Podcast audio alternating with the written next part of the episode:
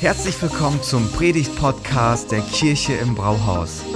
Wir als Kirche lieben das Leben und wir hoffen, dass dich diese Predigt dazu inspiriert, dein bestes Leben zu leben. Viel Spaß beim Zuhören.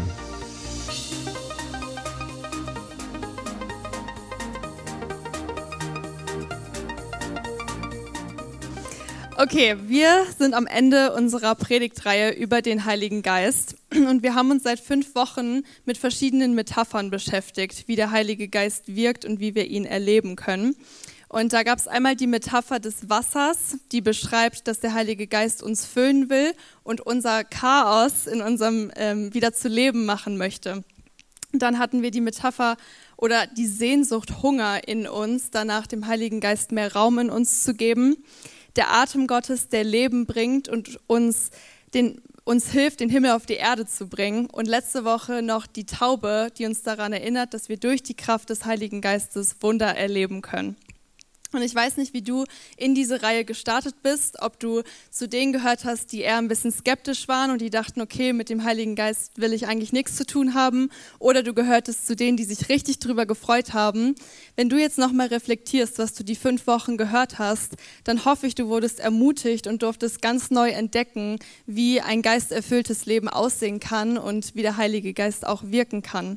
Und mich begeistert jede von dieser Metaphern, weil zusammengefasst bringt er irgendwie immer Leben mit sich. Also egal, welche wir uns angeschaut haben, es gehörte immer Leben dazu und der Geist Gottes möchte uns beleben. Und genau das möchte ich heute zum Abschluss nochmal fokussieren und aufgreifen. Ich würde nämlich sagen, wenn der Heilige Geist wirkt, wird es fruchtig.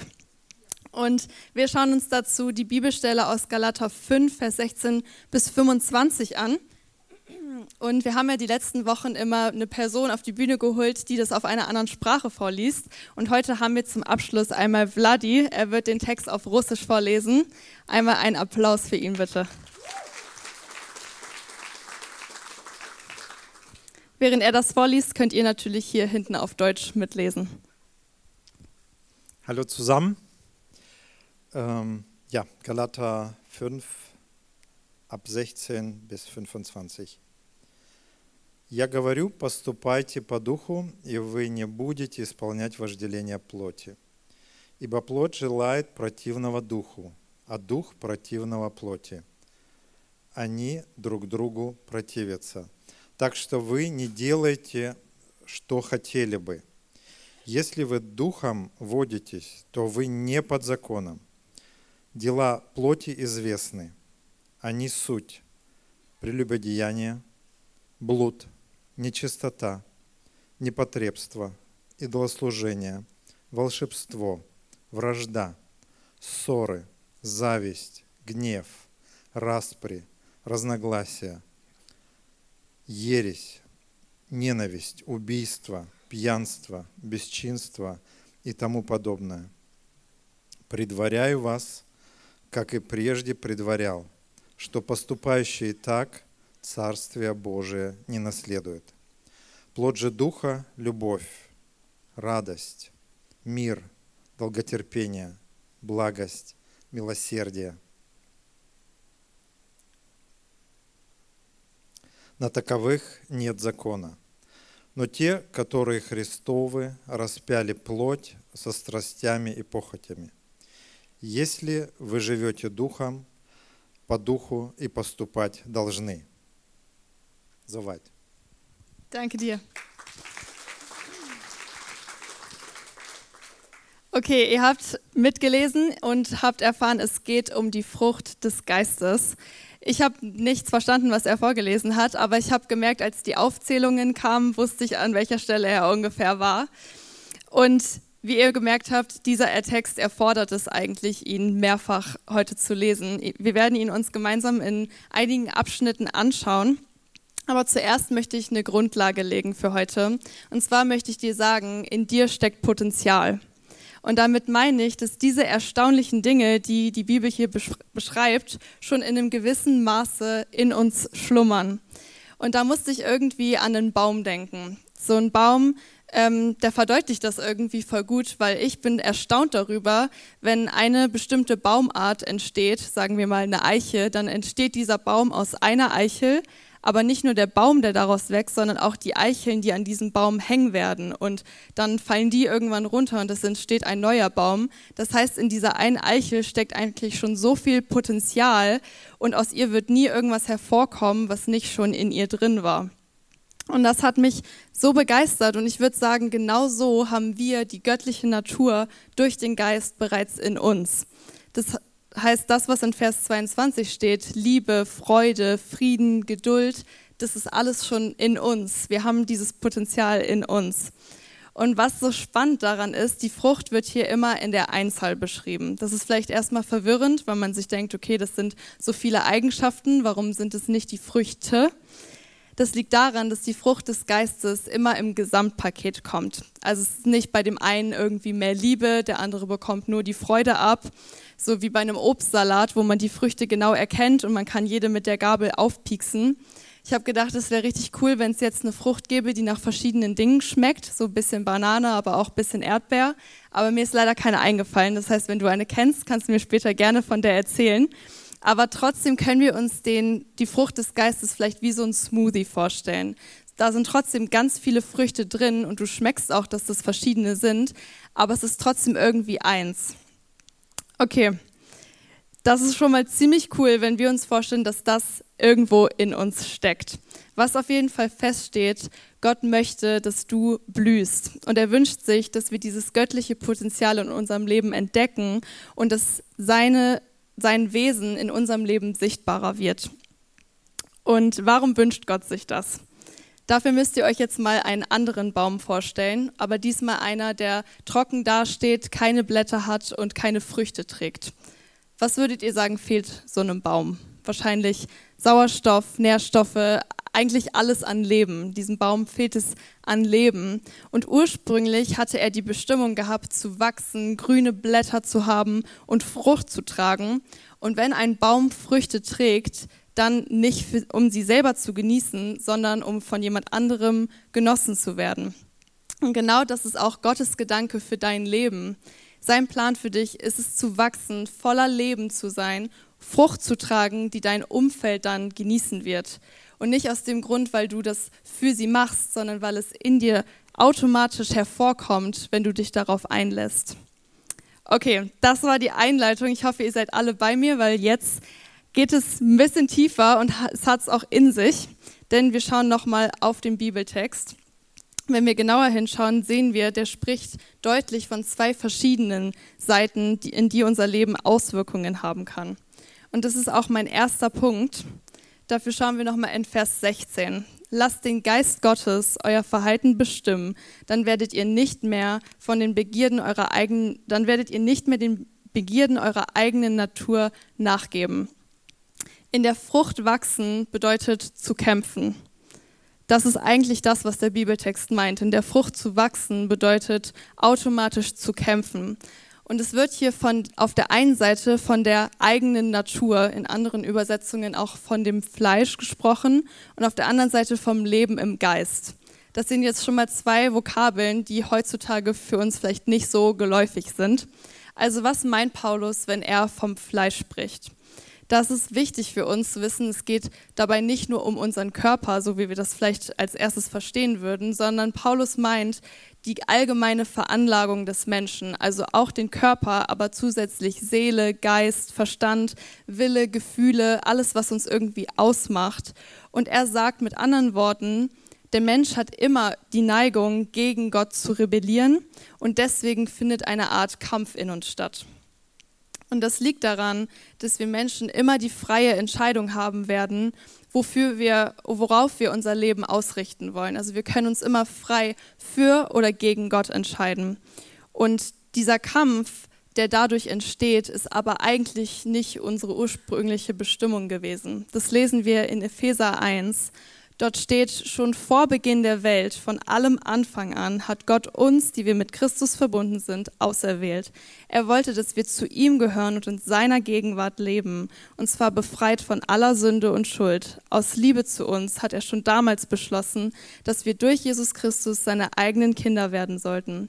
Dies war sein Plan und so gefiel es ihm.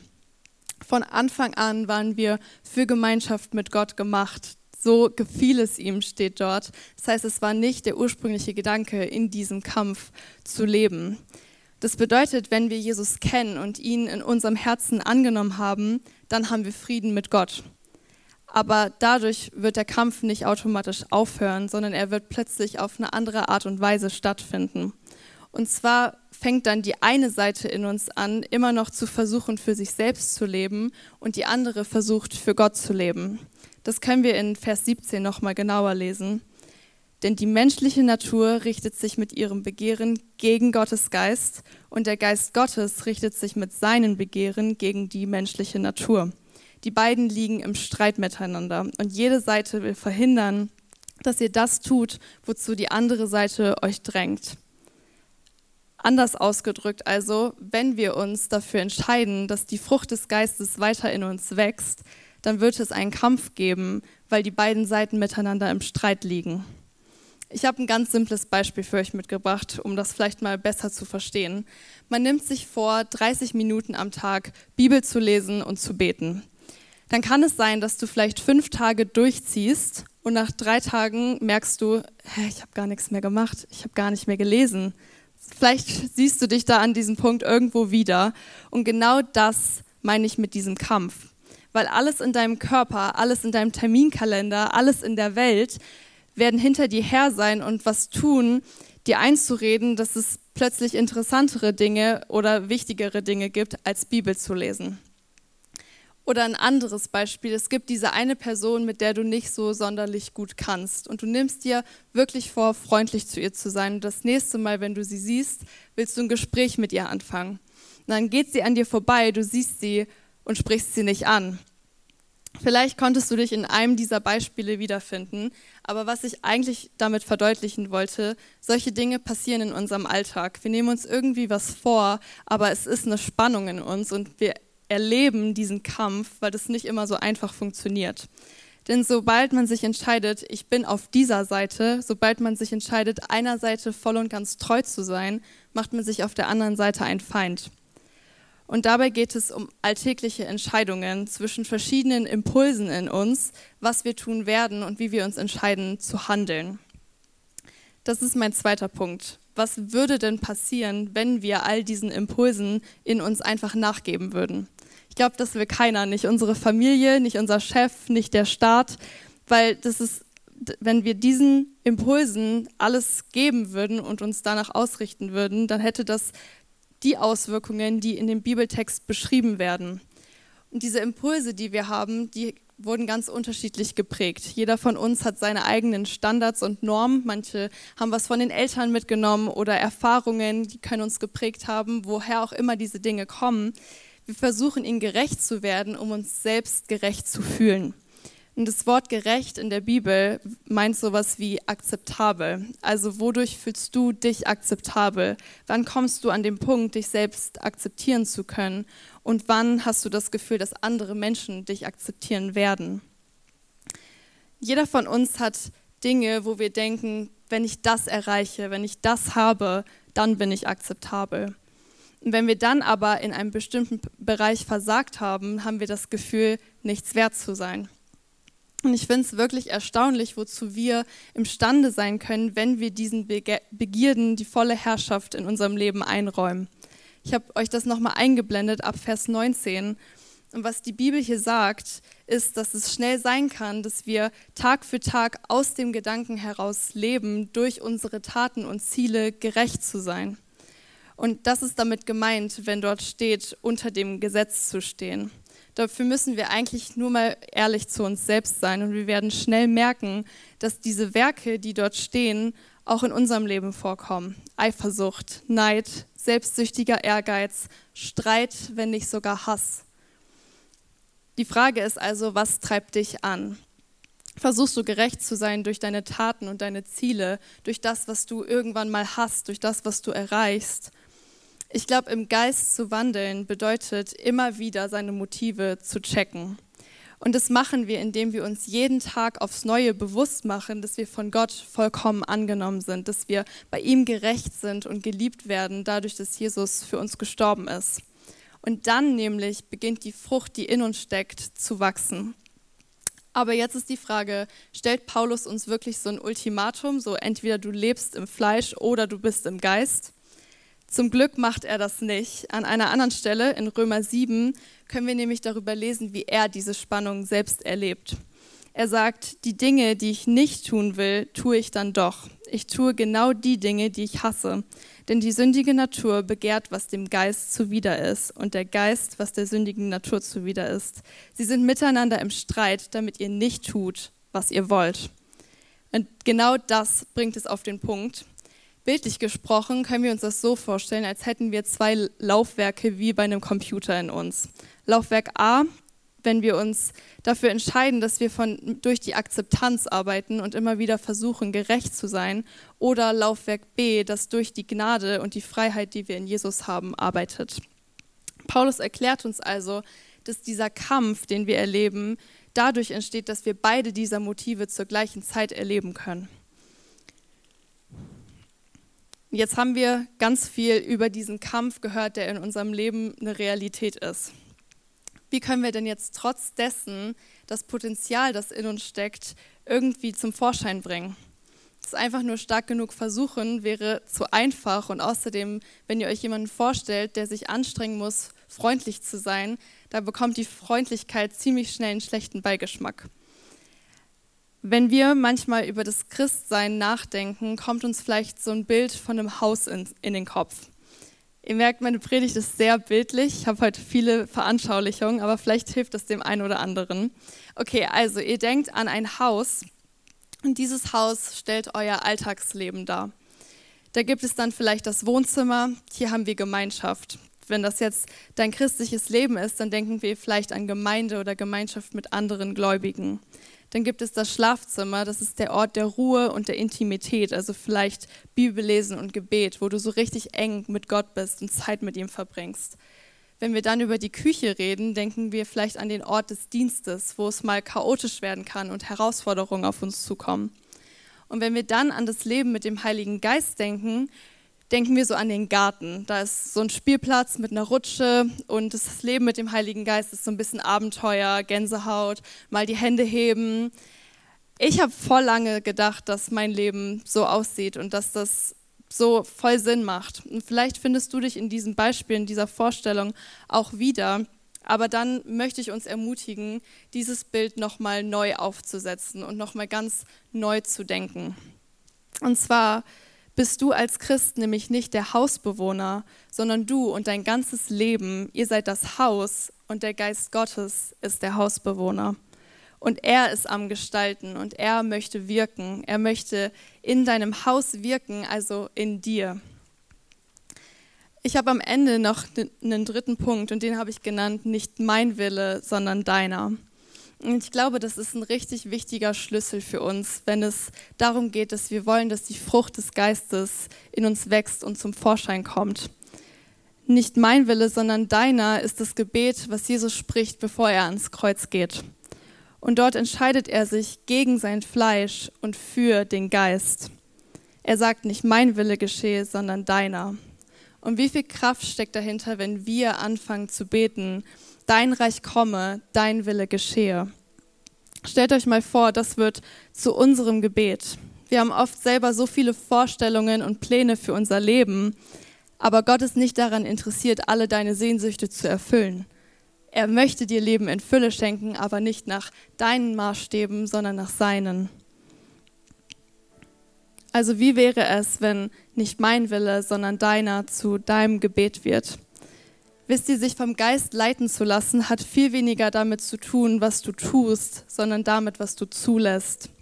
Also wenn du eins heute mitnimmst, dann genau diesen Satz. Es hat viel weniger damit zu tun, was du tust, sondern damit, was du zulässt.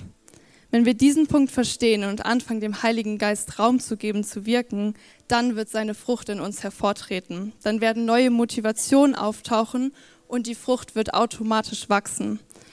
Und ich habe vorhin schon gesagt, diese Spannung in uns wird immer bleiben. Das heißt, wir müssen unser Denken trotzdem auf die Frucht ausrichten, unsere Absichten. Weil es geht nicht darum, einfach zu entspannen und das zu machen, was uns natürlich möglich ist. Die Bibel sagt in Übereinkunft mit dem Geist leben. Und ich glaube, das bedeutet, zuerst müssen wir seine Wirkung erkennen, die er erzielen möchte. Dann müssen wir darüber nachdenken, wie das zustande kommt. Und das Einzige, was wir tun müssen, ist ihm Raum geben und zulassen, dass er in unserem Haus wirkt. Wir werden gleich von der Band zum Abschluss ein Lied hören, das heißt Ich schaffe Raum. Und da geht eine Zeile so, ich schaffe Raum für dich, tu was auch immer du willst, Herr. Und ich musste in der Vorbereitung so an dieses Lied denken, weil genau das beschreibt es. Nicht mein Wille, sondern deiner. Tu was auch immer du willst, Herr. Ich nehme alles weg, was mich hindert, was mich trennt, und du darfst mir begegnen. Du darfst der Bewohner von meinem Haus werden. Und wenn wir gleich diesen Song singen, dann mach das doch zu deinem Gebet. Fang an, den Geist Gottes dein Leben gestalten zu lassen.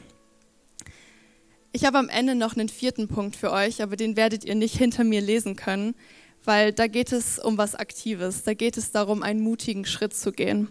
Ich glaube nämlich, dieser Kampf zwischen Fleisch und Geist erfordert immer wieder einen mutigen Schritt von uns selbst, eine Reaktion darauf, was Gott sagt. Und zwar ist das der Schritt ans Kreuz. Weil ich glaube, das ist der Ort, wo wir all diese Dinge ablegen können und ganz neu nochmal sagen können, ich lade dich ein in mein Herz. Weil durch das Kreuz haben wir erst die Möglichkeit bekommen, wieder Gemeinschaft zu Gott zu haben. Und es gibt diese Spannung in unserem Leben und es ist eine Realität, die jeder von uns erlebt. Das heißt, es ist ein Schritt, den wir immer wieder gehen müssen und mutig sein müssen und sagen, ich lege das ab. Und am Kreuz ist es der Ort, wo wir sagen können, ich werde von diesen Dingen nicht geleitet, sondern ich werde vom Geist geleitet. Ich werde nicht vom, von Neid geleitet, sondern ich werde vom Geist geleitet. Ich werde nicht von Streit geleitet, sondern ich werde vom Geist geleitet. Egal, was du dort einsetzen möchtest, egal, was dir gerade durch den Kopf geht, du darfst am Kreuz entscheiden, der Geist Gottes ist mein Antrieb. Er entscheidet in meinem Leben, wo es lang geht, sodass die Frucht in meinem Leben sichtbar wird. Ihr dürft alle zum Ende einmal aufstehen. Und ich würde zum Ende euch gerne die Möglichkeit geben, darauf zu reagieren. Ich glaube nämlich, dass Gott uns, uns allen heute eine Einladung ausspricht und ganz neue Türen irgendwie öffnen möchte. Egal, wo du gerade irgendwie merkst, dass was anklopft. Ich glaube, dass wir darauf reagieren können. Aber was mir noch richtig doll auf dem Herzen lag, wir haben auch unser Gebetsteam, was später am Kreuz stehen wird. Und manchmal klingt das so, wenn man sagt, es erfordert einen Schritt ans Kreuz, auch wieder wie so ein bildliches Beispiel einfach nur. Aber ich meine das wirklich in der Realität gesprochen. Ich möchte euch ermutigen, nach dem Gottesdienst habt ihr wirklich die Möglichkeit, diesen Schritt ans Kreuz zu gehen und zu sagen, diese Dinge bestimmen nicht über mein Leben. Ich werde vom Geist geleitet. Egal welche Entscheidung du heute getroffen hast. Vielleicht hast du ganz neu verstanden, dass du dem Heiligen Geist Raum geben möchtest. Vielleicht hast du über die fünf Wochen in der ganzen Reihe ihn neu erleben dürfen und wurdest ermutigt. Vielleicht wurde dein ganzes Bild von ihm verändert. Vielleicht triffst du diese Entscheidung auch zum ersten Mal, dass du den Heiligen Geist erleben möchtest. Oder du hast noch nie was mit Kirche zu tun gehabt, du hast noch nie von Gott gehört und dass du Gemeinschaft mit ihm leben kannst. Und du sagst, du möchtest es auch. Dann, egal welche Entscheidung du triffst, du darfst diesen Schritt ans Kreuz gehen und du wirst erleben, wie Gott was in deinem Leben verändert. Und wenn du entscheidest, darauf zu reagieren, wirst du Veränderung erleben. Vielen Dank fürs Zuhören. Wenn du eine Frage hast, kannst du uns gerne eine E-Mail an info at kirche-im-brauhaus.de schreiben. Wir geben unser Bestes, um deine Fragen zu beantworten. Bis zum nächsten Mal beim Predigt-Podcast der Kirche im Brauhaus.